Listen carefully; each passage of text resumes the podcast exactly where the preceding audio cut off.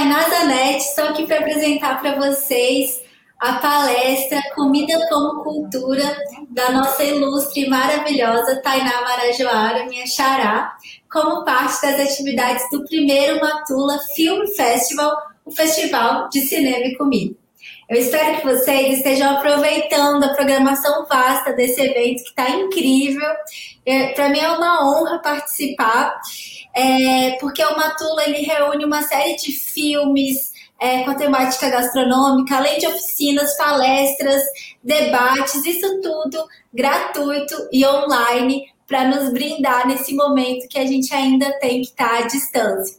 A programação vai até o dia 16 e no nosso canal do YouTube você pode é, acessar todos esses conteúdos. É, a curadoria é do meu querido amigo Guilherme Lobão, é, sobre a temática gastronomia de origem, ingredientes e afetos. E isso tudo, né, é, é, tem a curadoria gastronômica também do Daniel Neto, e a concepção e a realização do festival é da Le Petit Comunicação, com direção de Daniela Fernandes, outra querida. O Matula Film Festival foi aprovado nos editais da Lei Aldir Blanc, no âmbito do estado de Minas Gerais. Então, estamos aí contemplados né, é, pela cultura brasileira. E hoje, agora, né, nós vamos ter a honra é, de, nesse primeiro dia de festival, conversar com a Tainá Marajoara, né, no Comida como Cultura. A Tainá Marajoara, que é uma pessoa incrível, sempre que eu falo com ela, eu fico é, emocionada, fico sempre toda arrepiada, porque ela tem uma energia incrível, ela que é pensadora, cozinheira e mãe, né, e, e luta por, por pautas é, muito importantes relacionadas não só à alimentação, mas também aos nossos povos originários, aos povos tradicionais, à biodiversidade e também causas das, das mulheres, né? Cada vez mais, né, Tainá? A gente se, se identifica em vários temas e estou muito feliz de estarmos juntas novamente. Boa tarde, querida. Emetiel, e saudações às forças da natureza. Muito grata pela oportunidade de poder estarmos juntas de novo, né, Xará? E parabenizar a organização do festival e a abertura que o festival dá para esse tema que é imprescindível e urgente, que ele trata não só dessa questão folclórica, espetacularizada e até mesmo romantizada dessa comida que é a comida de avó, que isso que se entende muitas vezes de modo raso sobre cultura, mas sim trazer, especialmente nesse momento político, que a gente precisa falar do alimento como cultura e a cultura como garantia de direitos, porque não é possível dissociar uma coisa da outra. Quem acompanha o nosso trabalho desde sempre sabe que todas as nossas falas, elas são falas políticas, elas são falas de narrativas anti-hegemônicas e de narrativas que são sempre pelo bem viver dos nossos povos, que garantindo a vida dos povos nas florestas, nas águas, nas periferias, nas cidades, a gente também garante a cultura alimentar e garante a amenização dos impactos da destruição sobre o planeta. Então, não é possível falar de cultura alimentar sem fazer toda essa contextualização. E aproveito também, já que já começou falando, né, apresentando o festival e anunciando o festival que é resultado de um projeto aprovado na Lei Aldir Blanc, que assim que a gente faz cultura alimentar, o artigo 8 item 24, é resultado de uma luta nossa, é resultado da luta pela cultura alimentar. E o artigo 8 item 24 da Lei Aldir Blanc, ele contempla espaços e centros de cultura alimentar de base comunitária, culturas originárias, populares e tradicionais, exatamente que é para ser um, um aporte direcionado a esse tipo de projeto que traz essas aberturas, porque não é possível ainda hoje acreditar que quando se fala de cultura alimentar, isso está centralizado nos restaurantes e nos espaços gastronômicos. É muito maior do que isso. E de forma a garantir que esse recurso ele abra espaço e ele chegue em, chegue mais na ponta, é entendendo a potência disso que nós somos e que isso precisa estar cada vez mais garantido nos projetos de lei. Então, o Matula Film Festival, como resultado de aprovação na Lei Aldir Blanc, a gente pode comemorar porque também é resultado da cultura alimentar. Perfeito, Tainá, você é incrível, realmente uma, uma lutadora, uma guerreira que luta pela nossa cultura alimentar, né? E falando em cultura alimentar, você tem uma trajetória muito impressionante, né? E muito importante em relação cultura alimentar. Então, conta pra gente um pouquinho como que foi essa trajetória, como que é, né? Porque ela não acaba, né? É sempre uma construção. Mas conta pra gente é, como que isso começou, como que isso é construído e quais são os, quais têm sido os desdobramentos disso. É, é uma trajetória que ela não acaba e Agora, ainda mais, né, quando a gente se torna mãe e entende no, no corpo nosso e de quem sai de dentro do nosso corpo, isso de uma forma mais visceral, literalmente, né? E aí, te parabenizando pela cria que está vindo, é Martina, né? Pela é. Martina. É. Desejar desde já muita saúde e esperança e proteção para Martina. Então, falar de cultura alimentar partiu de um entendimento de que a gastronomia ela não era sinônimo da luta que a gente vinha travando. Desde 2009, é, quando isso ganha corpo, corpo na esfera política, na esfera pública, a partir de um trabalho que a gente faz, que chama CATA, Cultura Alimentar Tradicional Amazônica, a gente sai para fazer uma cartografia da cultura alimentar na Amazônia Paraense, especialmente de lugares aonde são também impactados pela mineração, pela hidrelétrica e pelos ditos projetos de desenvolvimento, que são projetos suicidas. E nesses lugares a gente sempre escutava que a cultura estava rareada, o que significa que essa cultura ela estava deixando de existir.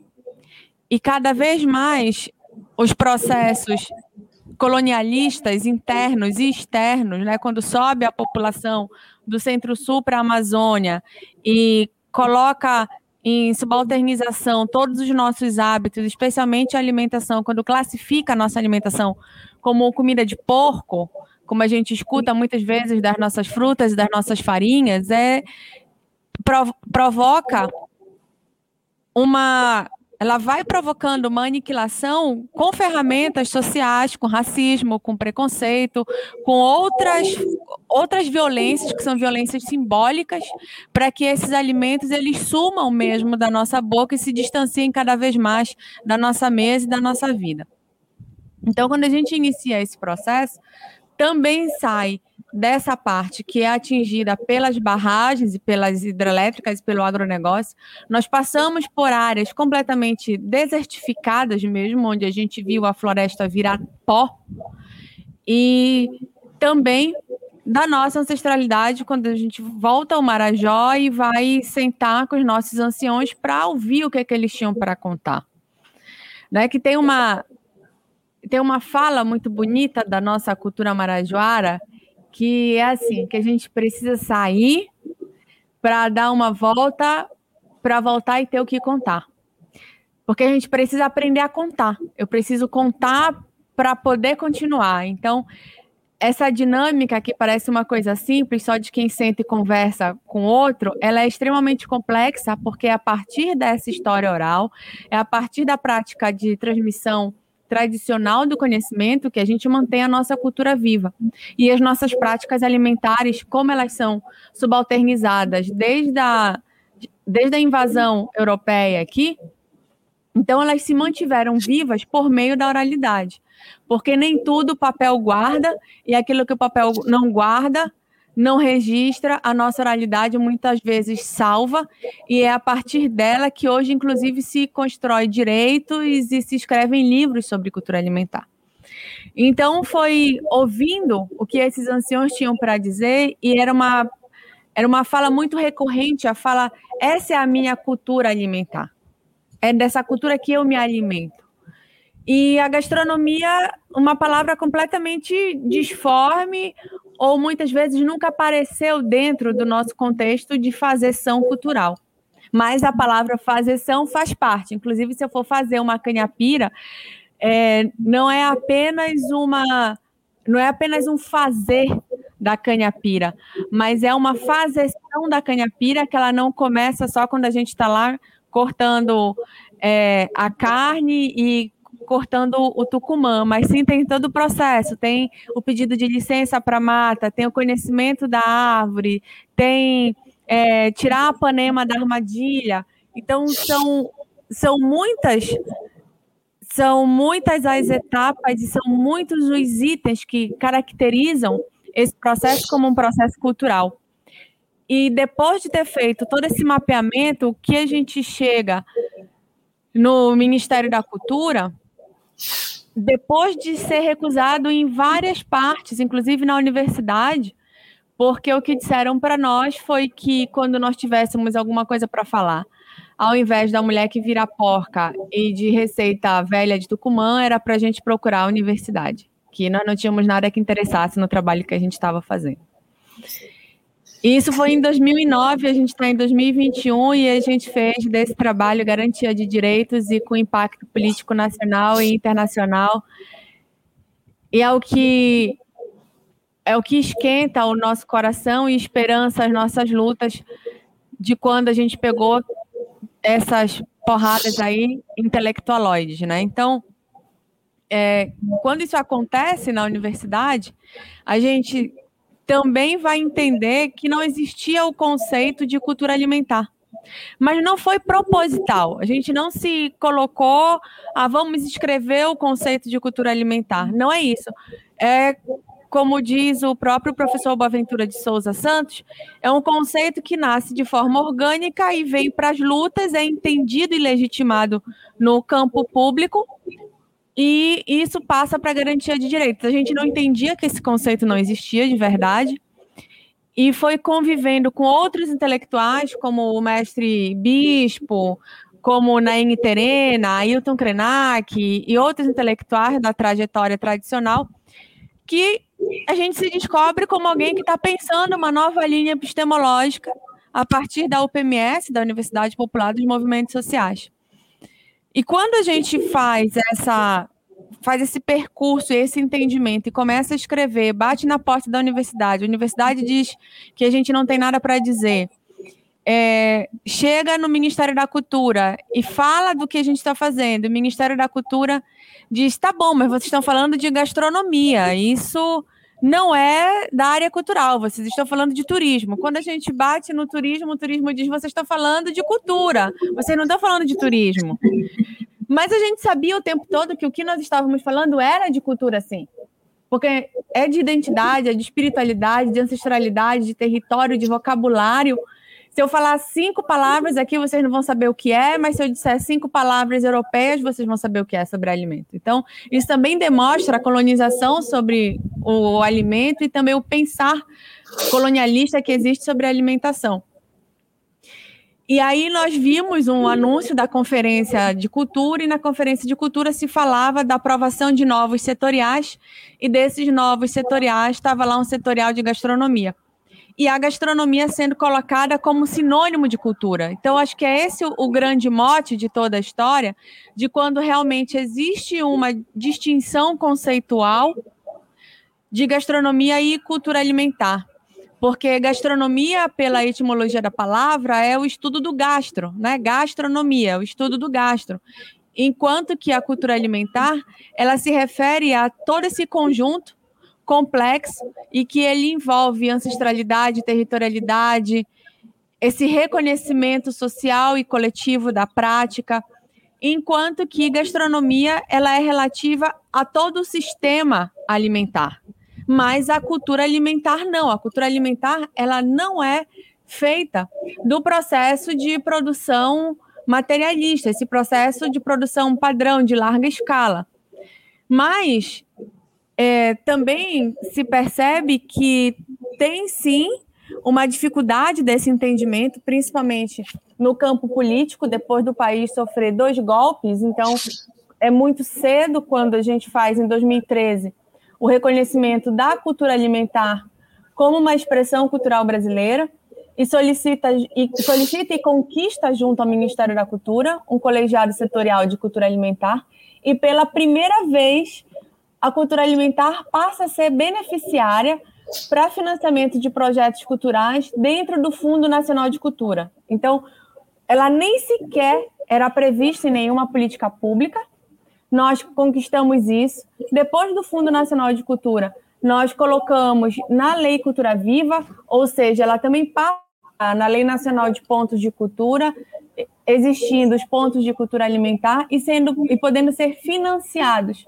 A grande questão é o entendimento sobre isso principalmente quando governos locais fazem questão de desentender o que a gente está falando e coloca tudo como se fosse sinônimo. Por que, que isso é arriscado?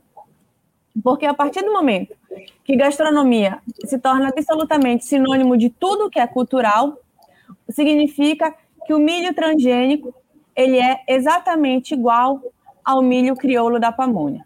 E a gente sabe que não é. Significa que o processo de cultivo, que sobe o avião, joga veneno e mata e queima crianças vivas, a gente sabe que ele é completamente distinto de um processo de abertura de leiras e coivaras. Então, são coisas que são muito diferentes, mas que, para benefício do agronegócio, da indústria de alimentos e do ultraprocessado, a indústria de alimentos, o agronegócio, a mineração, as hidrelétricas, barragens e outros projetos do tipo, inclusive especulativos também, a especulação verde, eles se apropriam desse discurso da cultura alimentar, eles se colocam como investidores e transformam isso em greenwashing, que é a lavagem verde do dinheiro. E matam processos culturais por meio de uma aniquilação social e de narrativas para que coloque tudo como se fosse exatamente a mesma coisa, colocando o arroz envenenado que está aí destroçando os campos marajoaras como se fosse a mesma coisa que o nosso arroz vermelho nativo, que é tão cultivado e tão preservado pelas mulheres são essas distinções que elas não são apenas distinções conceituais, mas são distinções conceituais que partem do entendimento prático das, e das salvaguardas e manutenções das práticas culturais. Então, esse entendimento ele é conceitual, mas ele está na nossa prática diária. Ele não nasce numa academia e fica estático numa prateleira para poder partir para uma experimentação e depois dessa experimentação ele ser colocado num campo público após uma aprovação científica. O que a gente traz é o entendimento a partir do conhecimento tradicional do que é cultura alimentar. Isso vai para o campo público, numa Conferência Nacional de Cultura, sendo legitimada por mais de 2.500 lideranças e aprovada por aclamação eu me lembro, eu fico toda arrepiada de ver as pessoas em pé na cadeira, fazendo assim, os parentes tocando os maracás. E isso passa a figurar uma nova linha epistemológica, mas ao mesmo tempo que é transformado e reconhecido como uma nova linha epistemológica, conceitualmente, ele é também garantidor de direitos, porque ele sai do Ministério da Cultura e ele vai para o Ministério de Segurança, Ministério de Desenvolvimento Social, aonde ele figura diretamente também no legislativo, na Lei 11.346, que é a lei que versa sobre segurança e soberania alimentar, onde a soberania alimentar é indissociável da cultura alimentar. Então, não existe soberania alimentar sem cultura alimentar. Não existe agroecologia e sementes crioulas sem a manutenção das práticas das culturas alimentares. Sistemas agroflorestais e outras técnicas agroecológicas, elas existem e são de forma independente, mas não significa que a agroecologia é sinônimo de cultura alimentar. Então, é a mesma coisa que a gente traz. Inclusive, apresenta o conceito de cultura alimentar como uma área independente de conhecimento.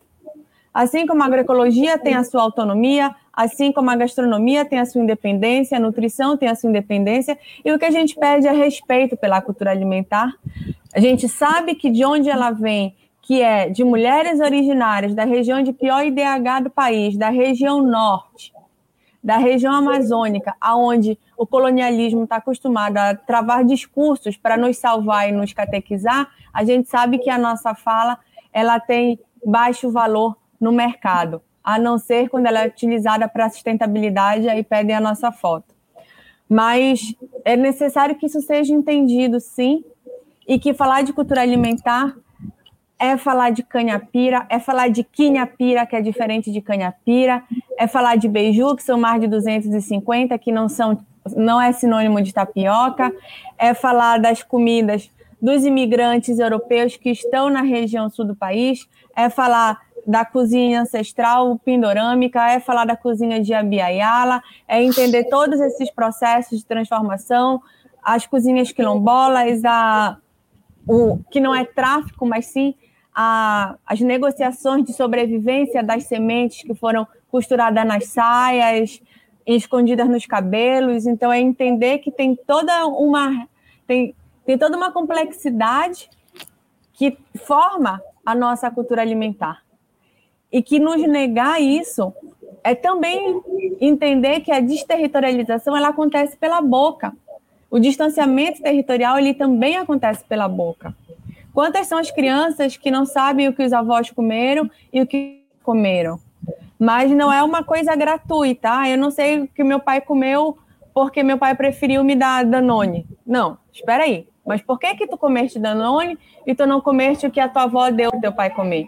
Então, ou por, por implicações de falta de acesso a esse alimento, que pode ser por questão social, questão de sobrevivência, a fome, a fome que o Brasil volta agora a uma situação desesperadora, quando a gente tem quase 60% da população em situação de insegurança alimentar, quando também aproveito esse momento para tirar, descortinar uma falácia do Brasil como o maior produtor de alimentos, né, como grande recordista de produção de alimentos. Se o Brasil fosse recordista de alimentos e essa necessidade de uso de agrotóxico garantisse a alimentação da população brasileira, nós não estaríamos hoje com uma das piores, um dos piores indicadores de insegurança alimentar no mundo, beirando 60%.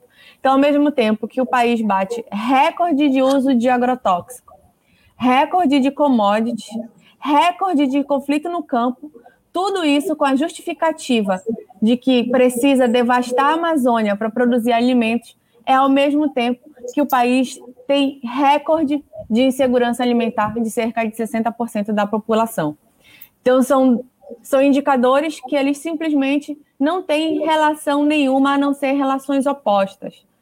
Porque nós sabemos que quem alimenta o país são os processos agroecológicos são as produções de pequena propriedade, os territórios de uso coletivo e os produtos da cultura alimentar, porque são as nossas sementes nativas, não transgênicas, sem modificação genética, sem serem sementes terminatas ou de melhoramento tecnológico que garante a alimentação e a soberania alimentar do país. Então, falar de cultura alimentar é falar de soberania alimentar e é garantir a nossa vida e a vida do planeta. Tainá, é sempre incrível, né? E eu, eu acho que pegando o gancho, eu acho importante a gente fazer também é, um histórico, né? É, apesar da gente ter uma lei que nos garante segurança alimentar é, e nutricional no Brasil desde 2006, a alimentação só entrou como um direito essencial na Constituição brasileira em 2010, né? O que é um, um completo absurdo, né? E o que também é, acaba respondendo a muitas dessas dinâmicas que o Brasil tem em produzir alimento, mas também produzir uma cultura de fome, né? Uma cultura de fome, uma cultura excludente, e que a gente sabe que cada vez mais, né? Cada vez fica mais claro, né? Só, só não vê quem não quer, né? Que a fome não é um problema é, de produção de alimentos, nunca foi, né? Sim, é um projeto político, é um projeto, é um projeto político de manter a população com fome para aceitar né, é, empregos, subempregos que, que pagam é, salários miseráveis, né, situações completamente constrangedoras para conseguir o mínimo né, de alimento, para colocar o mínimo de alimento é, na mesa. Então, é, falar de cultura alimentar é também falar de de autonomia, né? Eu acho que é, eu, eu acho importante a gente trazer essa, essa discussão para cá, né, Tainá? É, como, como a cultura alimentar, como quando a gente empodera as comunidades, né? É, em relação ao seu alimento é importante, o que você cultiva é importante, né? E uma, uma coisa que eu gosto de falar, né? Eu, eu gosto muito mais de falar que é que a gente cultiva do que que a gente produz, né? Porque quando a gente fala produz, a gente está falando que a gente produz um, um objeto, né? Então tem toda uma, uma questão aí, a gente produz um, um, produto e o alimento ele não pode mais ser visto como produto, nunca pôde, e a gente tem que quebrar essa cultura do alimento como produto, né? Não, alimento é direito essencial. Né? Alimento é, a gente é, precisa trazer como parte da nossa cultura essencial. Todos têm que ter direito à alimentação. E mais que isso, não é qualquer alimentação, né? É uma alimentação que respeite a cultura alimentar, o bioma, é, a história, a identidade da, daquela população, né? E isso a Tainá coloca perfeitamente, né? Coloca é, de uma forma que a gente entende que a alimentação ela é interdisciplinar e é uma ciência e uma prática extremamente complexa. Né? É, uma coisa que eu nunca vou esquecer é uma vivência que eu tive com, com os indígenas, é, os Kinsege, foi é, eles falando que, que a, a, receita, né, ela, ela começa lá quando eles estão plantando, né, quando eles estão cuidando da terra, e, e eles cantam é, para os pés de piqui, né, então eles não podem só plantar os pés de piqui, eles têm que cantar para o pé de piqui, então é, como a Tainá comentou, é, quando a gente coloca gastronomia e cultura alimentar ou, ou produção de alimentos, entre aspas, né, numa mesma cesta, né, é, você está colocando que a produção é, com uma grande máquina de monocultura é a mesma coisa que os indígenas que cantam para cada cova, que cantam para cada é, para cada berço, na verdade, né? Cova meio para cada berço, para cada muda, não, né? Cada um tem sua trajetória, cada um tem sua é, cultura, e é isso que a Tainá é, traz para gente, né? Tainá, o Guilherme, o Lobão querido, está é, fazendo aqui um comentário. Muita gente se acostumou a separar a ideia de tradição e cultura alimentar a práticas indígenas, como se as práticas indígenas não compusessem o repertório justamente da cultura brasileira, né? Você quer comentar sobre isso? É muito, muito bom poder falar sobre isso. É, eu vou pedir uma licencinha aqui rapidinho, que chegou a Inaê, que precisa Falando de cultura alimentar. a sua soberania alimentar aqui no colo da mãe. Oi, meu amor, oi, lindeza. Ela acordou e, e, e tá aqui, aqui, bebê. Você se travou só pra mim? Calma aí. É que ela pegou aqui o, o fone, só um minutinho. A gente entende perfeitamente. Todos nós, todos nós temos soberania alimentar, gente. É assim, em primeiro plano. É assim mesmo, gente. Não existe cultura alimentar sem protagonismo feminino e aonde os nossos filhos estão é onde a gente pode estar também. Exatamente. Eu sempre coloco isso em convites que eu recebo. A gente sempre anda, nós não andamos sós, né? Nós sempre andamos em banda e sempre anda com os quiguinhos que nos protegem. Agora mais ainda que eu tenho uma filhinha, então a Inaê é parte de tudo isso. Ela veio aqui só olhar a mãe, que ela acordou agora, Ela veio aqui só olhar a mãe, dar aquela pegadinha no TT, aproveitou, puxou o fone e não quis que ele ficasse aqui, mas tá tudo certo. É, então, que eu ia comentar a fala do Lobão, que essa fala que ele traz, né, de que a tradição das culturas indígenas e a cultura alimentar em si elas são apartadas de como se houvesse essa cultura brasileira do alimento, vale um exercício de reflexão colonialista, porque do que, que se fala quanto cultura brasileira? O que é essa cozinha brasileira? Eu lembro de estar 10 anos atrás enfrentando mesmo de forma muito forte em seminários, em palestras, em festivais gastronômicos, o pessoal da confeitaria e professores de confeitaria, porque sempre alguém abre a boca para dizer no Brasil não existia referência de doce. No Brasil não se conhecia o doce. Então, as populações amazônicas, que datam de mais de 22 mil anos, as nossas civilizações, nunca comeram mel, não conheciam a fruta. Nós temos processos indígenas marajoaras de conservação e de mel, que, é, que a gente chama de mel, né? Mas que na verdade são os caçulés, são extrações desse mel que sai das frutas, como o mel do cacau, é, o próprio o mel, o próprio mel de cana, mas que ele era utilizado de outro modo. Então são muitas são muitas as preparações e os referenciais de doce que a gente tem, que não são os referenciais de doce europeu, mas sim é o referencial do doce, desse doce pindorâmico, né, que não é simplesmente o doce confeitado, mas o referencial do gosto doce, que esse daí sim sempre fez parte de qualquer povo do mundo. Então, acreditar que só com os europeus que se conheceu o salgado, o doce e o azeite, isso é condenar o mundo inteiro a uma existência gastronômica apenas a partir das grandes navegações. Quando a gente sabe que as grandes navegações ela também se deu pela negociação de alimentos do hemisfério norte. Então, quando ela acontece, ela acontece com 500 anos. Nós datamos de 22 mil anos quanto povos originários.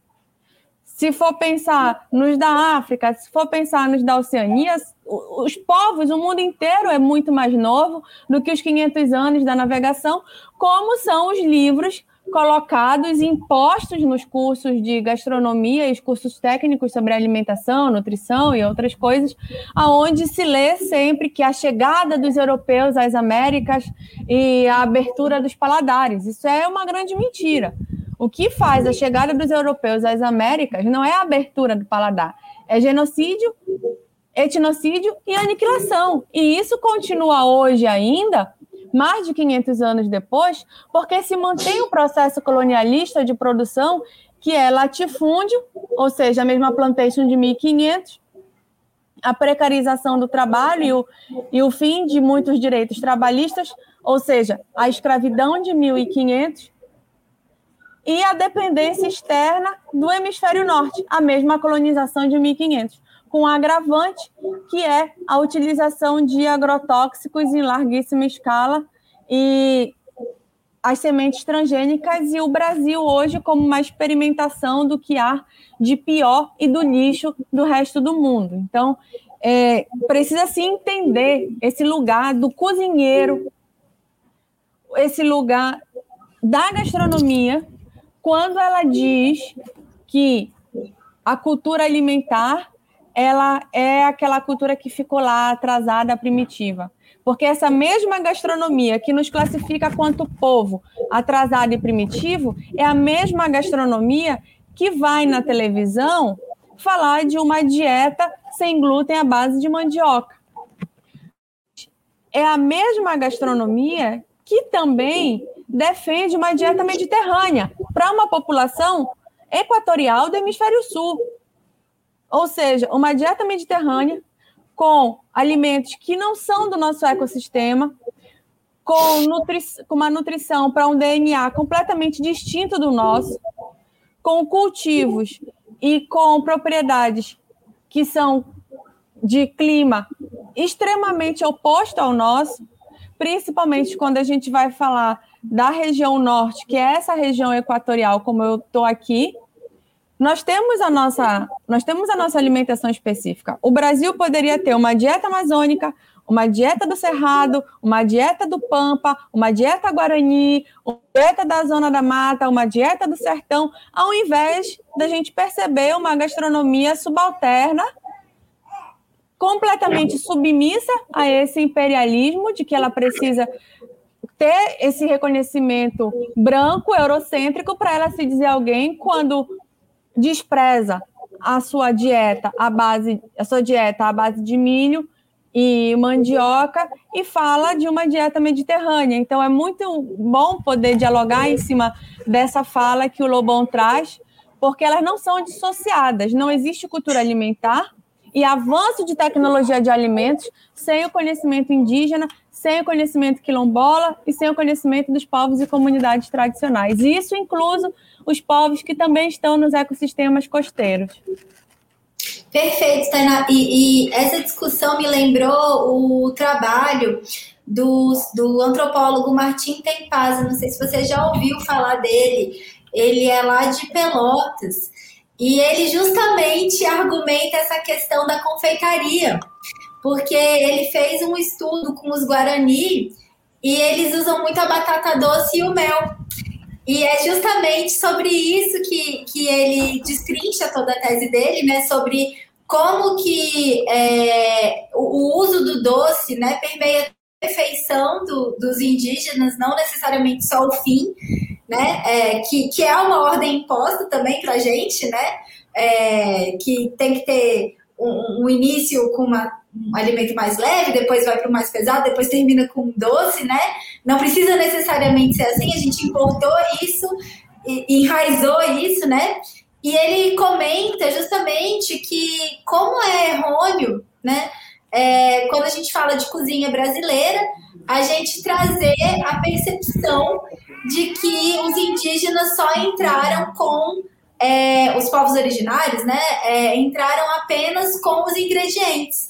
E ele consegue provar o contrário, né? Na verdade, ele, ele coloca que é, os indígenas não entraram com os ingredientes, eles entraram com toda a técnica é, culinária dos ingredientes brasileiros, né, e, e, e latino-americanos, é, e que é, os portugueses e europeus, ao, ao, chegarem ao Brasil e ao se inserirem nas, nas famílias é, dos povos tradicionais, eles têm acesso a toda uma rede é, de tecnologia é, de alimentos tradicional para conseguir sobreviver. E quando as portuguesas e, e, e, e africanas chegam ao Brasil para cozinhar, né?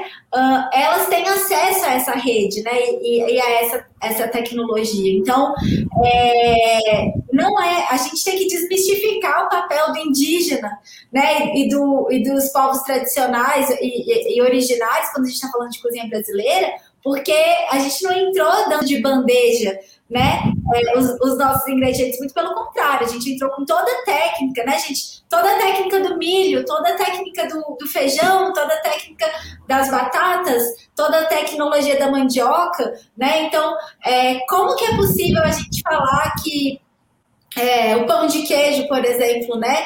É uma invenção europeia usando apenas um ingrediente brasileiro, quando é, a gente. A base dele é o ingrediente brasileiro. Dele são 22 mil anos é, de, de, de, tradição e melhoramento do polvilho, dos polvilhos, né? Então, é, isso tudo é, a gente precisa questionar, né? Isso tudo a gente precisa debater em cima e falar, não, gente, a gente não, não tá falando só de ingrediente, né? É, é muito mais que isso, né? Nós precisamos trazer à luz que temos uma tecnologia brasileira, né? Modos de cozinhar brasileiros. E então não é só a gente ser cozinheiro ou chefe de cozinha e adaptar receitas europeias é, com ingredientes brasileiros. É, vai além disso, né? Vai da gente conhecer as técnicas né, culinárias genuinamente brasileiras, né? E, e você tem uma, uma história bem legal, né? Sobre isso com o, que, como é que é? O que Kira Pim, Kirapan, como é que é o nome? você falou. É... Canhapira. Canhapira e o, e o outro? Quinhapira. É, são dois, né? Então conta um pouquinho pra gente, sim, né? Pegando essa, esse gancho, né? Exemplifica um pouco. Para começar a falar da canhapira e da quinhapira, eu vou aproveitar uma fala que apareceu aqui da Raíssa, dizendo que ela é do Rio de Janeiro, que a culinária foi sucumbida e que não tem história. Raíssa, tira o asfalto de cima que todo o resto é terra indígena. Então, é, tira o ketchup, sabe? Tira o, tira o ketchup, tira o glutamato. O que tem debaixo aí de tudo isso vai ser cultura alimentar indígena, cultura alimentar negra e cultura alimentar dos povos tradicionais. Não existe isso. Ah, esse lugar não tem esse lugar não tem não tem tradição, esse lugar não tem cultura alimentar. Não existe. Todos os povos no mundo, em todos os seus territórios no mundo, têm as suas culturas alimentares. O que não pode ter é o acesso. Pode ser que não, há, não é possível Pode ser que não é possível ter acesso aos alimentos. É, eu não recebi essa história passada na minha família, esse conhecimento não foi transmitido. Mas se você for sentar para conversar, aí mesmo no Rio vocês têm a aldeia Maracanã enfiada no meio da cidade, tem um movimento fortíssimo dos povos indígenas, o Rio tem um movimento negro muito forte também, e ainda o, as lutas do campo, então tem muitas, muitas, muitas formas. Não existe isso de não ter a minha terra aqui não tem história. Se ela é terra, ela tem história, porque se ela tem uma árvore nela, foi porque teve uma terra preta de índio ali embaixo que está fixando carbono debaixo da terra, ao invés de estar tá compactuando com a venda e a privatização do ar, como são os programas de rede. Então, o entendimento do pensamento colonialista na nossa vida, ele parte em muitas questões, porque não é só no momento que eu não vejo a minha comida na mesa, mas entender por que, que eu não vejo a minha comida na mesa e por que, que, eu, que eu acredito que o meu lugar não tem tradição. A própria periferia, que é sempre colocada como um lugar sem cultura ou um lugar que ele é desprovido de cultura, desprovido de intelectualidade, desprovido de conhecimento, são nas periferias das cidades que são guardadas essas memórias das culturas alimentares, principalmente devido aos processos de sobrevivência, onde as mães fazem, faziam os mingaus, faziam as farinhas, os farelos, tinha uma sementinha, tinha lá o seu giralzinho plantando alguma ervinha, alguma coisa. Então, tem. Tira o ultraprocessado de cima, tira a indústria que de baixo é terra indígena. Parafraseando aí o Denilson Banil, um grande artista plástico que diz que se tirar o asfalto embaixo é terra indígena. Eu aproveito para dizer isso também. Tira o ultraprocessado que é embaixo tem terra indígena. É... E aí o, o que o que a Xará traz, né, nessa todo esse processo também desse colonialismo, pedindo para a gente refletir sobre ele, e essa questão do doce, se nós formos pensar na diversidade desses preparos, a gente tem uma letra que muda. Um é quinhapira e o outro é canhapira. Que na verdade não é só uma letra, é uma inflexão de língua também, mas eu vou dar um exemplo que são os beijus. O beiju, aproveitando que a gente estava falando de aniquilação cultural, mas tratar o beiju como sinônimo de tapioca, ele é uma aniquilação cultural total. O Centro-Sul coloca beiju sinônimo de tapioca e acabou. Mas a gente sabe que são pelo menos 250 tipos de beiju. Eu já fiz oficina a convite, eu fiz uma oficina de teatro a convite da diretora Maria Thaís, aonde é, as pessoas queriam que eu desse uma aula de ingredientes, que eu desse uma aula de preparo, só que eu tinha pessoas de todas as regiões do país. E o que era que eu ia fazer de preparo que poderia ter de fácil acesso em todos os estados brasileiros? Alguma coisa que fosse a base de mandioca, porque o milho tem dificuldade de não encontrar um milho sem ser transgênico. Então, essa base da mandioca, o que a gente podia fazer era beiju. Então, bora lançar o desafio de fazer o beiju de, distinto, um para cada região do país. Então, nós fizemos 27 tipos de beijus diferentes. Teve gente que fez até mais, porque fez uma ou duas, fez uma ou duas farinhas até. É, e a gente trouxe todas essas farinhas e cada um do seu lugar fez. A gente teve beijo assado, teve beijo torrado, beijo com banana, beijo assado na folha, beijo fervido, beijo escaldado. Então, sim, foram. Se a gente for pensar, teve todos os estados brasileiros e mais o Distrito Federal, cada um com a sua, cada um com a sua farinha. Teve gente que teve duas, três farinhas e a gente fez de todas as farinhas, fez uma aula aí de beiju. Ninguém, assim, muitos não acreditavam que daria para a gente fazer beiju e todo mundo comer beiju no final dessa aula, dessa diversidade, foi o que aconteceu, exatamente para entender que onde a gente pisa é onde está a nossa cultura também, que a nossa cultura é resultado de todo esse processo de relação com o meio ambiente. E a canha voltando para canhapira e a quinhapira, a quinhapira é uma comida tradicional do Rio Negro, feita um caldo de peixe com formiga, comido com beiju e bastante pimenta. E a canhapira é uma comida tradicional marajoara, aonde o tucumã ele exerce o papel da banha de porco, né? Então, a banha de porco, ela faz aquele papel de, da conservação, né? Que coloca que, que coloca na só um minutinho, só um minutinho que a Inaê tá aqui, só um minutinho.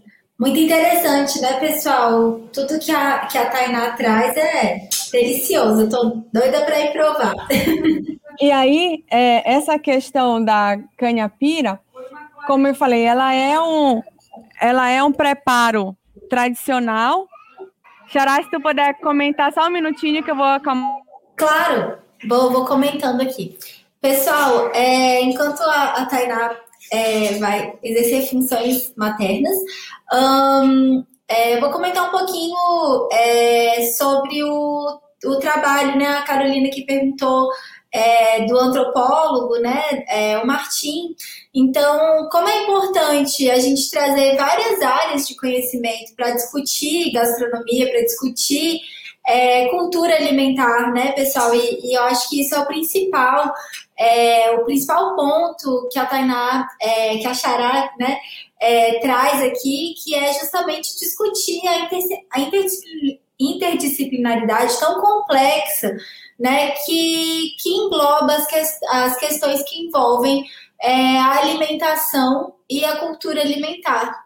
Né? Então, quando a gente está falando, quando a gente traz isso para o contexto é, da construção de uma cozinha brasileira, a gente tem que ter muito cuidado para não cair num discurso é, colonizador moderno, né, do, dos chefes de cozinha, né, é, trazendo, enfim, é, ingredientes da Amazônia é, para a área central do Brasil e, e, de certa forma, reduzir toda uma prática cultural, né, todo um saber tradicional para dentro de uma cozinha é, moldada é, em aspectos internacionais, né, que se espera para integrar a lista dos melhores restaurantes. Então, é, a gente tem que ter muito cuidado com essas narrativas que a gente vê em programas de televisão, né, em séries é, de, de, plataformas né, é, é, digitais sobre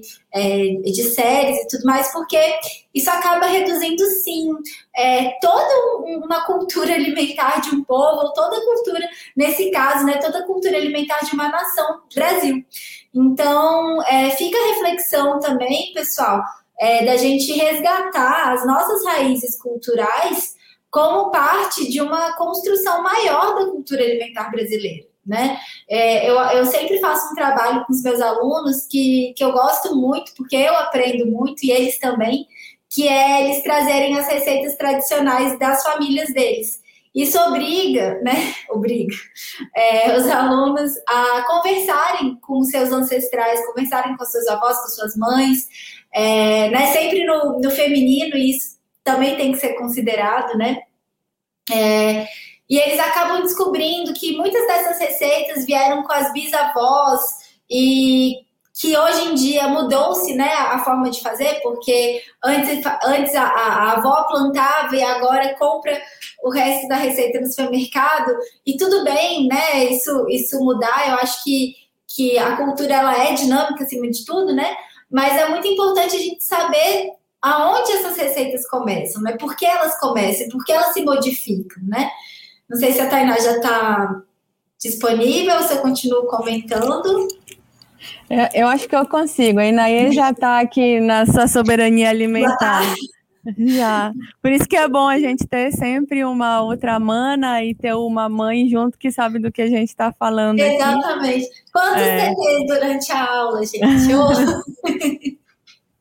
É isso mesmo, foi que ela foi tomar banho, ela não gosta de sair do banho, ela gosta de ficar na água.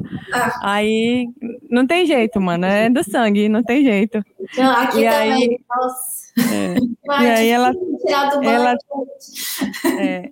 Então, só para a gente retomar essa questão aí da canhapira e o quanto é importante ouvir, né, o que as nossas avós têm para falar, foi com a minha bisavó e com a minha avó que eu aprendi sobre isso, sobre toda essa comida e entender que a nossa comida tinha cheiro e que ela não fedia, porque isso também é muito importante, que é atribuído aos nossos odores dos nossos alimentos, né? Os nossos alimentos eles não são aromáticos, eles fedem. Então, até essa distinção é feita sobre a alimentação. Enquanto que tu tens preparos europeus que têm o mesmo cheiro de podre, mas eles não são fedorentos, eles são, são cheiros característicos, fazem parte do terroir, enquanto que os nossos aqui fedem. E isso é motivo de vergonha. Então, é, entender né, tudo isso que existe em toda essa relação alimentar, por isso que é muito importante essa fala que tu trazes do que as nossas avós e as nossas mães têm para nos ensinar sobre o alimento, porque essa memória afetiva e essa memória da autonomia sobre o que se come e de não ter vergonha do que se come, é ela que faz com que os processos culturais permaneçam. Então foi aí que eu aprendi a fazer a canhapira, que é o preparo de tucumã, aonde tucumã ele é uma fruta gorda, então ele assume o papel da banha do porco. Imagina, quem que fala, né, que a fruta, ela tem banha e que é a gordura da fruta que vai formar aquela camada que fecha em gordura o alimento que fica submerso. Ninguém fala isso, isso é, uma, isso é um conhecimento que ele não figura em lugar nenhum, a não ser de quando ele, a não ser quando ele é nosso mesmo, indígena, e está entre as nossas comunidades e entre as nossas famílias. E o mais interessante é que, como eu falei, né, são, são duas letras que são diferentes, mas a nossa canhapira, ela, em vez de ser só um caldo de água como base, ela tem o vinho, que a gente chama do vinho do Tucumã, como base, né, que é o Tucumã fermentado, com toda a sua gordura preservada, o tucumã pilado, mas ela também recebe bastante pimenta. E canha pira, porque canha é pimenta e pira é peixe. Então é o peixe cozido na pimenta, e nesse caso no caldo do tucumã. A pimenta, é, diferente do que é ensinado nos livros aí eurocentrados, a pimenta ela não é apenas um ingrediente de tempero. A pimenta ela funciona como um conservante de alimentos. Ela é utilizada para medicina. Ela é utilizada para encantarias. Ela é utilizada de forma espiritual. Então são muitos os usos da pimenta. Só um minutinho. E a pimenta é nossa, né, pessoal? Acho que isso tem que ficar claro também, né? Porque a gente tem. É, quando eu conto é, para os meus alunos, especialmente, né, que a pimenta ela é americana, eles ficam muito chocados porque eles acham que a pimenta é asiática. E na verdade não, né, gente? A pimenta é nossa, né? Essa nossa pimenta é, é nossa, ela, ela, ela vai depois, né, nas, das grandes navegações para o porto de Malaca, ali na Malásia, e entra para o Sudeste Asiático de forma realmente impressionante é, a ponto da gente achar que a pimenta é deles, mas não, né, gente? A pimenta é nossa. É, é agora de todo mundo, né? Mas originalmente. Inclusive, a pimenta é utilizada por alguns povos na Amazônia como remédio para vista. Imagina, vou passar um extrato de pimenta no olho, se passa também. Né? Então, são, são muitos os conhecimentos, porque também é da cultura alimentar esse entendimento de que o alimento não só se come, mas ele serve para medicina, ele trata de modo espiritual, ele também faz parte da economia, ele também está nas trocas, então são muitas, tá, ele está no ritual, ele está na mesa, ele está no banho, ele está na higiene, está na medicina, está em várias, várias é, em várias transações comerciais. Então, essa é também um dos entendimentos. Uma outra coisa que, que esse processo também traz aí, que é bem interessante falar da canhapira, é dessa espetacularização gastronômica de que a canhapira ela foi lançada no Sudeste. Imagina, né? Um, um chefe, que eu não vou falar qual aqui, mas ele dá nome a um instituto aí gastronômico hoje daqui do Pará. É, um chefe resolveu que ele iria lançar a canhapira no Sudeste, porque primeiro ele disse que ele tinha descoberto Aí, não satisfeito só o chefe ter descoberto, uma das cozinheiras também foi lançar, durante um evento cultural que aconteceu em São Paulo, foi lançar a canhapira. Só que ela não entendeu, né? A, a arrogância é tão grande de não parar a estudar e entender o que, que a gente tem para falar, que ela entendeu a flexão da língua, que se falar cunhapira, ela entendeu como cunhampira. Então, da mesma forma como se falou, ela escreveu e deu um monte de entrevista em São Paulo para a Folha, para o Estadão. Se vocês jogarem no Google, acho que até hoje ainda tem. É, ela deu uma entrevista falando da Cunhapira, que ela ia lançar a Cunhapira, a Cunhapira e tudo mais. E ela não satisfeita, vieram outros chefes também do Pará para participar desse evento e também falaram em Cunhapira. E isso provocou um riso, isso é piada entre os povos indígenas até hoje, porque se tu fores entender que tu precisas sim respeitar a língua para poder falar do que tu estás comendo, cunham pira, peixe, cunham menina, né? Cunham moça. Então, cunham garota. Então, é, mulher, né? Então, assim, falar de cunhampira é tu estares fazendo um guisado de, de garoto, tá fazendo um, um guisado de sereia. Então, é, ficou aí, isso é uma piada entre os povos indígenas que os chefes do Pará fazem guisado de sereia exatamente porque não respeitaram a cunhapira. Acho que isso é, é muito simbólico, tanto quanto a formiga vestida de ouro, né? Quando essa gourmetização ela atinge e vai fazer garimpo em terra indígena, tal qual os garimpeiros, porque para ela a biodiversidade, ela em si ela não tem valor, mas a biodiversidade precisa estar vestida de ouro, servida a modo europeu, numa avenida chique de um restaurante caríssimo em São Paulo, com o discurso de que se a nossa cozinha for tratada desse jeito, ela é valorizada. Ao contrário, ela é morta porque se rompe com a consciência estética sobre a nossa, o nosso, não é empratamento, porque a gente não tem só o prato, né? A gente tem cuia, a própria matula. Eu vou falar isso aqui o pessoal do festival, eu amei, mas ter visto a matula numa marmita foi terrível para mim. Quero logo dizer isso para vocês, porque eu já comi matula e eu comi matula na folha. Eu adorei aquilo. Eu sei que a matula ela também vai, vai sendo ressignificada, né, de acordo dos, com os seus espaços, mas eu fiquei com o coração apertado quando eu vi a matula na marmita porque eu esperava ver a matula na folha, aquela folha do, do chapéu. Então, é, entender que se eu não tenho a folha do chapéu, eu coloco na marmita. E eu não levo marmita, eu levo matula. Mas eu preciso entender o que é a matula para não transformar a matula em marmita. E o que aconteceu com a canhapira, botaram a canhapira como uma canhapira, como um guisado que não existe, e realmente, se os chefes do Pará, junto com os chefes estrelados, defensores da Amazônia de São Paulo, estavam inovando com prato, eles fizeram um prato inovador que foi o guisado de sereia. E a indústria de alimentos, ela se apodera disso, não só na comercialização, mas principalmente do discurso, porque indústrias e grandes corporações elas têm menos de meio por cento da sua produção sendo feita de alimentos orgânicos ou sem veneno de alguma forma, e todo o resto ele é feito com alimentos envenenados e com trabalho precarizado e devastação. E aí, quando vai olhar uma gigante de alimentos, que ela tem um pacotinho lá, com seus macaquinhos felizes e dizendo que é orgânico sempre que possível, então ela está ali é, é como se aquilo já fosse a remissão dos pecados. Esse entendimento cristão de que se tu salvas um macaquinho da Amazônia, tu já salvaste a Amazônia inteira e pode derrubar todo o resto, isso foi colocado para nós aqui há muito tempo. É preciso evoluir de todo esse pensamento e entender que ou se preserva um ecossistema inteiro e a preservação desse ecossistema, a gente precisa ter junto com ele a, o respeito aos seus povos para que essas culturas se mantenham vivas, não combina bem viver em indústria de alimentos. Então, ou é da indústria de alimentos ou é da cultura alimentar. Eu falei no começo, são dois modos de produção completamente distintos. A indústria de alimentos, ela não faz cultura.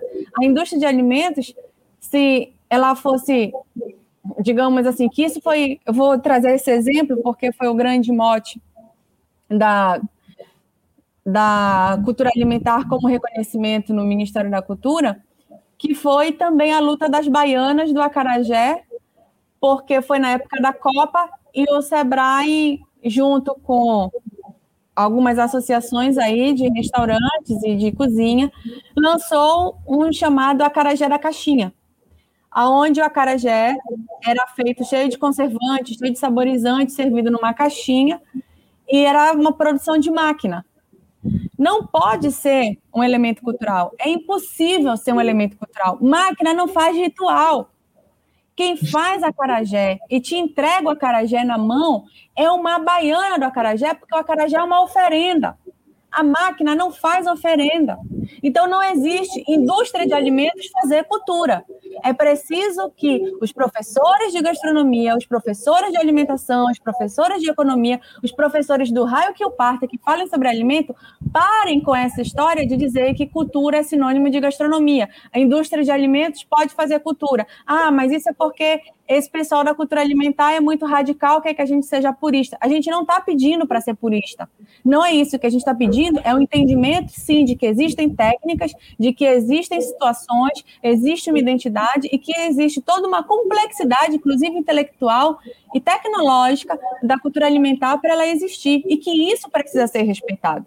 Se é, a própria antropologia, se a nutrição, se as ciências da saúde, elas entendem as suas coisas aos seus modos. Imagina se a gente fosse dizer que o, o, a cadeia do genoma era sinônimo de qualquer outra coisa. Não existiria o projeto genoma no mundo. A gente não teria mapeamento de DNA, porque você já tinha feito mapeamento de doença. Se eu já mapeei doença, não preciso mapear o DNA. É praticamente a mesma coisa que está se falando. A partir do momento que diz que a cultura alimentar é sinônimo de alguma coisa, está sendo dado um está sendo dada uma sentença de morte para que a cultura alimentar ela exista como campo de conhecimento.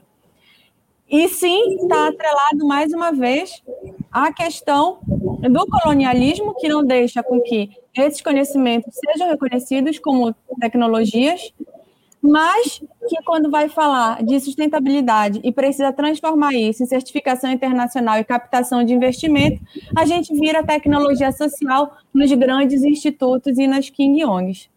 Eu acho que é isso, gente. Maravilhoso. É, eu acho que é um, é um sacode, né? Na verdade, para todo mundo, né, gente? Acho que a gente tem que ficar muito atento né, é, aos discursos é, diferentes das práticas, né? E uma, uma coisa que a, que a Tainá falou uma vez para mim, é, que eu fiquei bem assim, que eu, achei, eu acho importante retomar, é, foi que ela falou: por que, que a gente valoriza mais a biodiversidade num cosmético do que no nosso prato, né? E eu acho que isso diz muita coisa sobre grandes empresas que têm feito é, um, um, trabalho aí, né, com a, com a, biodiversidade brasileira e tentar entender por que, que a gente leva isso para o nosso corpo né, estético e não leva isso para o nosso corpo interno, né, para se alimentar disso. É, A gente tem vários é, comentários aqui, Tainá, não sei se você tá, tá vendo, mas eu, eu, vou, que eu vou comentar aqui, mas eu também queria, claro, né, que você falasse do, do Yacitatá, claro, né? Eu acho que, que, é, que é a materialização, de certa forma, né, desse, desse processo todo. Eu acho que é, seria relevante você falar um pouco do que você faz lá. Mas antes disso, eu vou te fazer alguns, vou trazer aqui alguns comentários, tá? É, o Flávio comentou da questão da, da fusão da cultura como turismo, né? grande parte da cultura é, alimentar que virou um produto do turismo sem a preocupação com a preservação e valorização dos verdadeiros mestres dos saberes. Ele também pediu para você comentar um pouco da responsabilidade social dos, dos cozinheiros. O Cláudio comentou que vale a pena lembrar que está acontecendo também com a Acarajé a questão da postura divina da religião, dando outro nome ao Acarajé, que é o bolinho de Jesus. Sim, Cláudio, isso daí também é muito, muito complicado, né? Um, que tá, o que tem acontecido, né? Apesar do, do Acarajé já, já ter sido tombado, né? Como, como patrimônio, é, temos sempre que ficar atentos, né? A essas, a essas manifestações. Uh, o Flávio comentou novamente, né? Do colonialismo, oportunismo e uso da cultura como forma de opressão social. E o Guilherme é, Lobão colocou grandes aprendizados. Tainás, muito obrigada por isso. Então, Tainá, comenta um pouquinho para a gente é, do trabalho que você realiza, né? No, no ISTATA, que é tão, tão importante, tão significativo e que coloca e que, e que nos mostra, né? A gente que, é, que vem da gastronomia, né? Eu acho que mostra um, um novo, um, um, uma nova modalidade de de prática, né, de, de gastronomia, né, de que é possível, né, e aí eu, eu chamo a atenção dos meus, dos meus colegas, né, dos meus colegas professores de gastronomia, para que a gente não é, caia é, no ensino europeizado que a gente aprende na faculdade, que a gente tem que sair, tem que romper com isso, né, e tem que aprender mais com com, com o modo Tainá de cozinhar, né? De, de trazer isso para as escolas de gastronomia também. Traz um pouquinho para a gente de como que é o seu trabalho no ISTATA. Eu vou tentar dar uma resumida aqui, porque eu só tenho mais 15 minutos eu tenho que fazer uma outra live agora. Ele, meu papel de mãe me chama também, mais ainda. É, então, eu agradeço até a provocação aí para falar do Yacitatá, que é o nosso xodó de tudo. E meu primeiro filho é o Yacitatá, né? Veio me colocar como de algo que a gente podia criar, foi que sai aí de, em processo criativo veio o Yacitatá e agora chega aí na E, minha filha. Quando o Yacitatá nasceu, ele ele nasceu sem um espaço físico ainda, mais desse entendimento da cultura alimentar, e foi muito.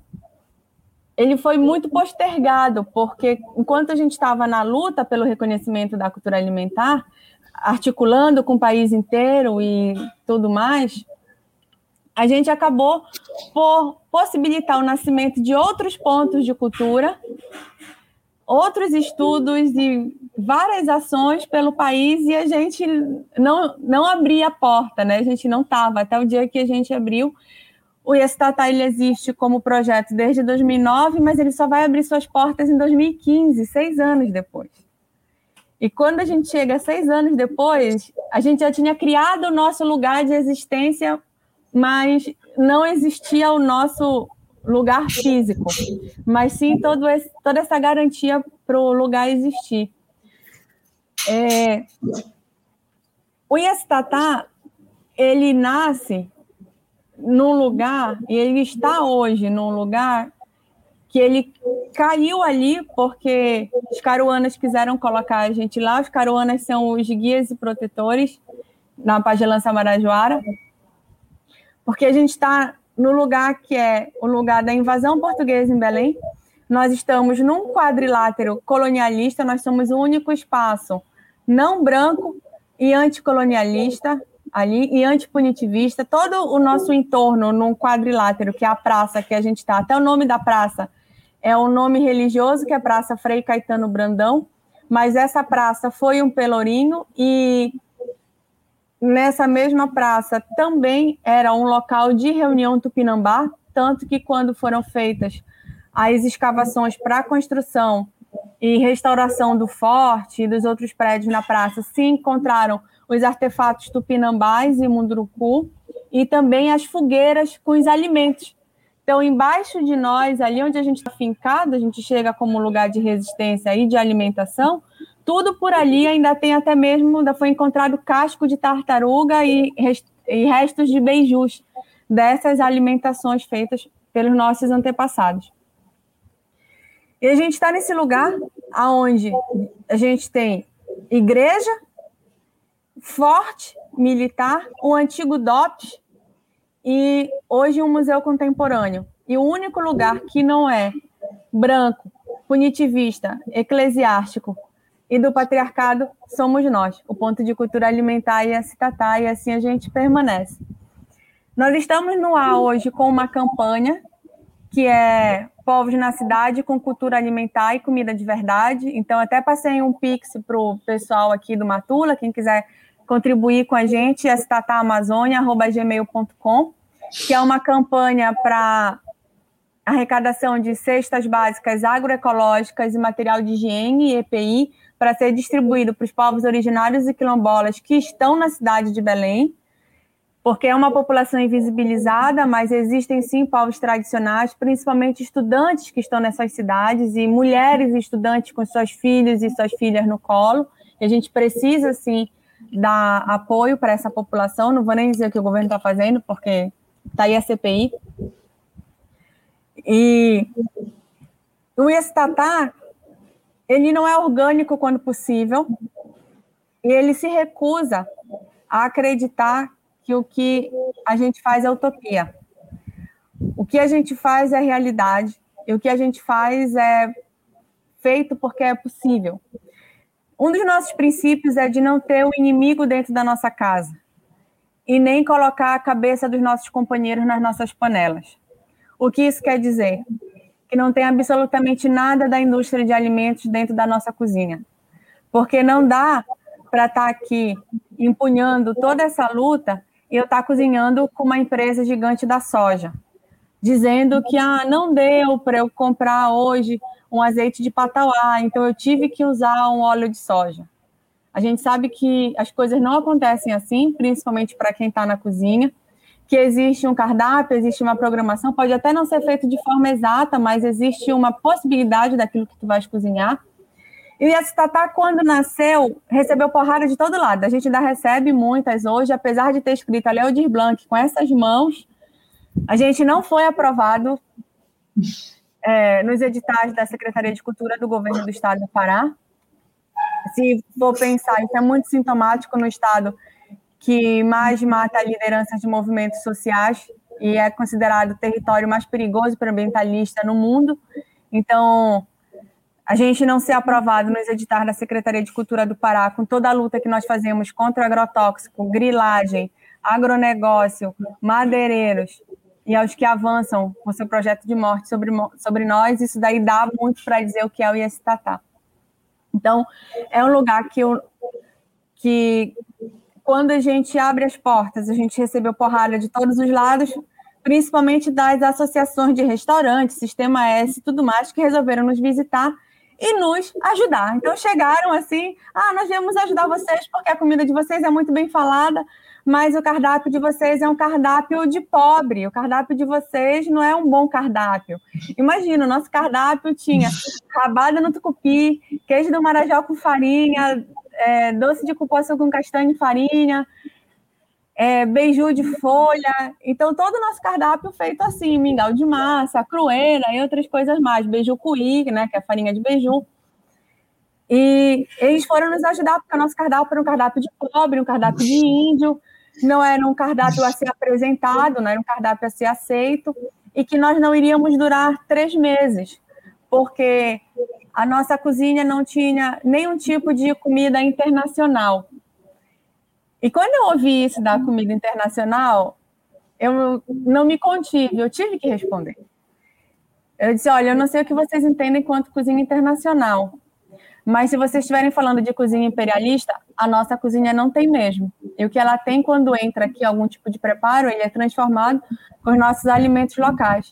Mas a cozinha imperialista de Le Cordon Bleu e toda essa ditadura eurocêntrica para que a gente se anule, ela não vai existir na nossa cozinha.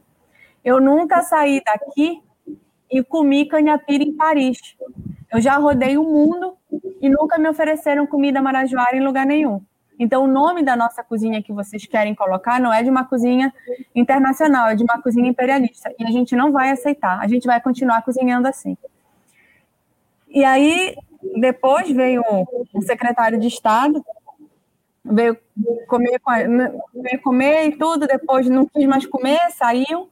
E aí ele disse que a gente era uma vergonha. Tava ele e uma pessoa da, de restaurante disse que nós éramos uma vergonha para o estado do Pará, porque a gastronomia paraense tinha evoluído muito, e eles tinham estudado muito para chegar num lugar que quer ser visitado por várias pessoas de tudo que é lugar do mundo e a pessoa comer cupuaçu quebrado na hora e farinha e meter a mão para comer cupuaçu com farinha. Disseram que a nossa cozinha era uma vergonha, disseram que a gente não tinha estudo nenhum e a gente ia fechar porque a gente não poderia continuar e, que, e no que dependesse deles, eles não mandariam as pessoas comerem conosco. Nós nunca pedimos para eles fazerem isso. Nós sabíamos que eles não faziam e nós sabíamos que por trás eles acabavam com o nosso trabalho. Mas a nossa cozinha frequent... era, né? Porque agora a gente está de porta fechada. A nossa cozinha foi frequentada por diplomatas, por embaixadores, por chefes de Estado, é, por artistas nacionais, internacionais, por mestres de cultura. E além disso, esse tatá era o único lugar em Belém que tu chegavas para comer, tu chegavas, tinha um embaixador numa mesa e tinha o pescador artesanal sentado na mesa do lado, recebido com a mesma honra que qualquer outra pessoa chegava ali. E até mais, porque sempre que entrava um agricultor com a gente, sempre que chegava algum mestre de cultura, nós fazíamos questão de homenagear essa pessoa durante o almoço, durante a refeição que fosse, desde o minuto que essa pessoa entrasse lá. E nós sempre dissemos: se vocês comem aqui hoje, é porque o mestre ou a mestra existem lá na casinha de farinha deles, fazendo seu, o, o seu trabalho, fazendo o seu cesto, fazendo a sua cerâmica. Então, eu acho que o grande desafio de tornar essas utopias realidade e dizer que isso não é utopia, mas que é realidade, poder estar aqui falando que a gente cozinhou 4 mil refeições sem abrir uma lata, 4 mil refeições sem ter uma corporação dentro da nossa cozinha e fazer 4 mil refeições sabendo que a gente não financiou a morte de nenhum companheiro de luta nosso, que não tombou nenhum parente no mato, isso é a maior alegria que esse tatá pode dar. E hoje a gente fazer uma campanha de combate à fome, trazendo também a discussão a invisibilidade desses povos que estão nas cidades, porque são povos que estão em deslocamento. E outros estão na cidade, que nasceram na cidade também, mas são povos que vieram deslocados dos seus territórios, que tinham a sua comida, tinham seu arroz, tinham sua macaxeira, traziam sua crueira, o seu piquiá, os seus cuís, e quando chega em Belém, de repente se depara com essa situação de fome.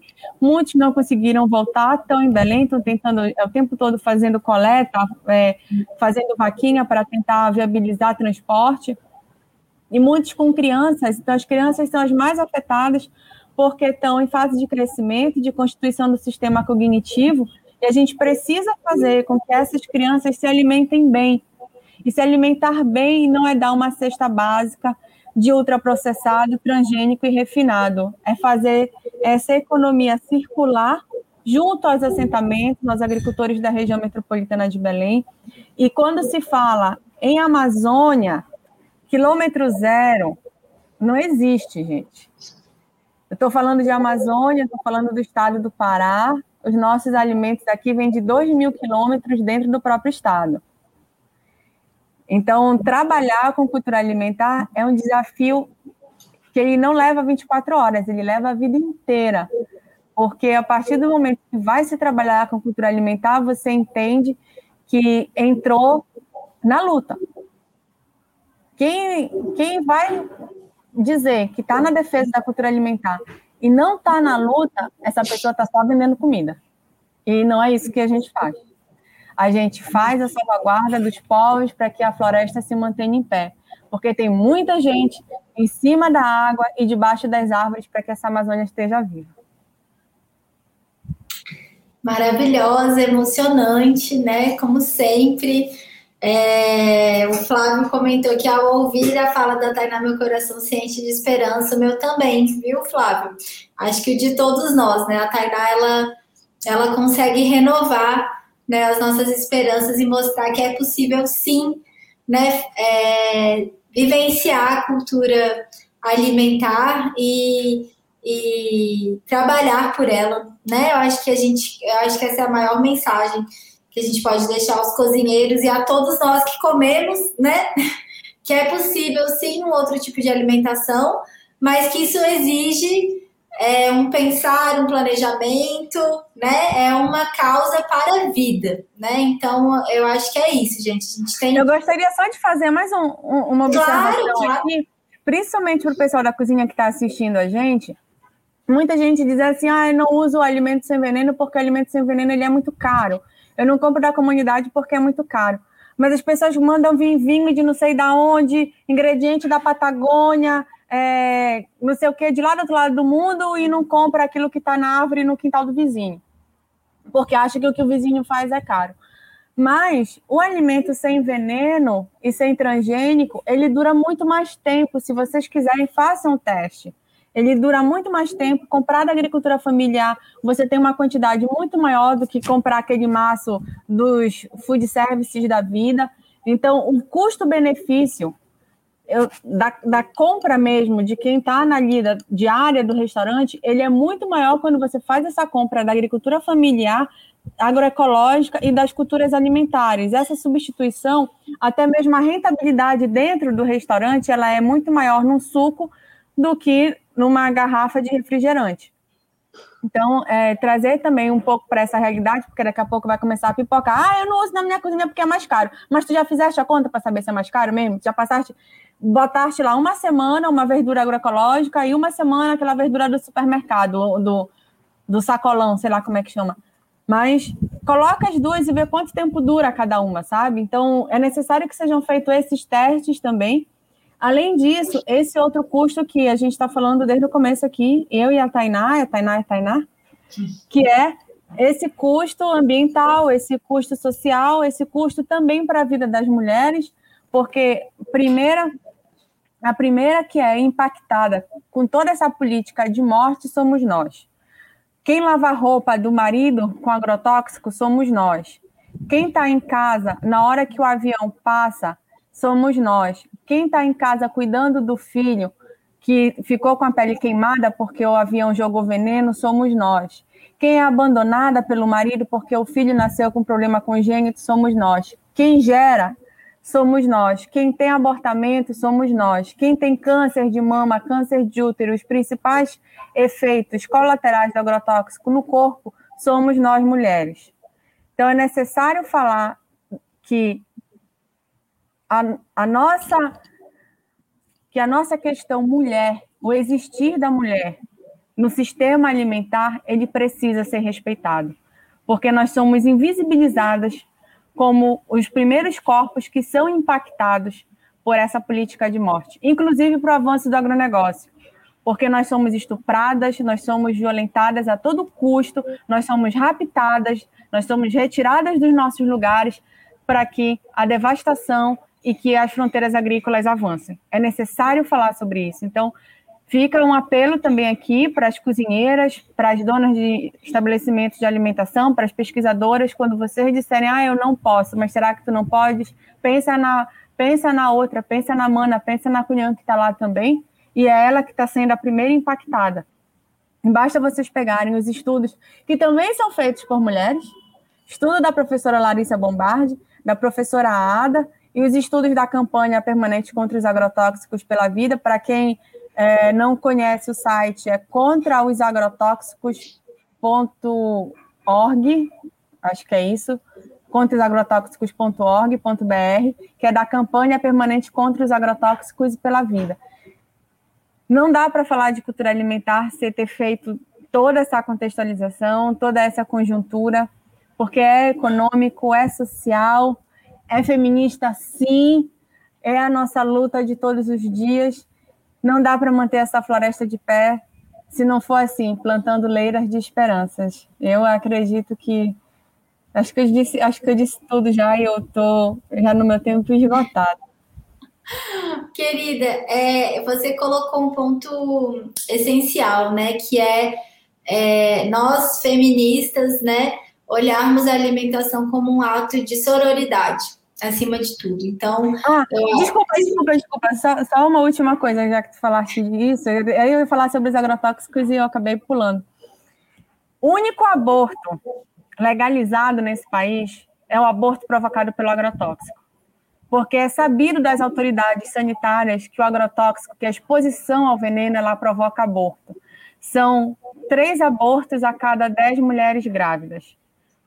Então, quando se trata de um interesse do patriarcado, de um interesse do agronegócio, o aborto, ele não só é permitido, como ele faz parte do processo produtivo.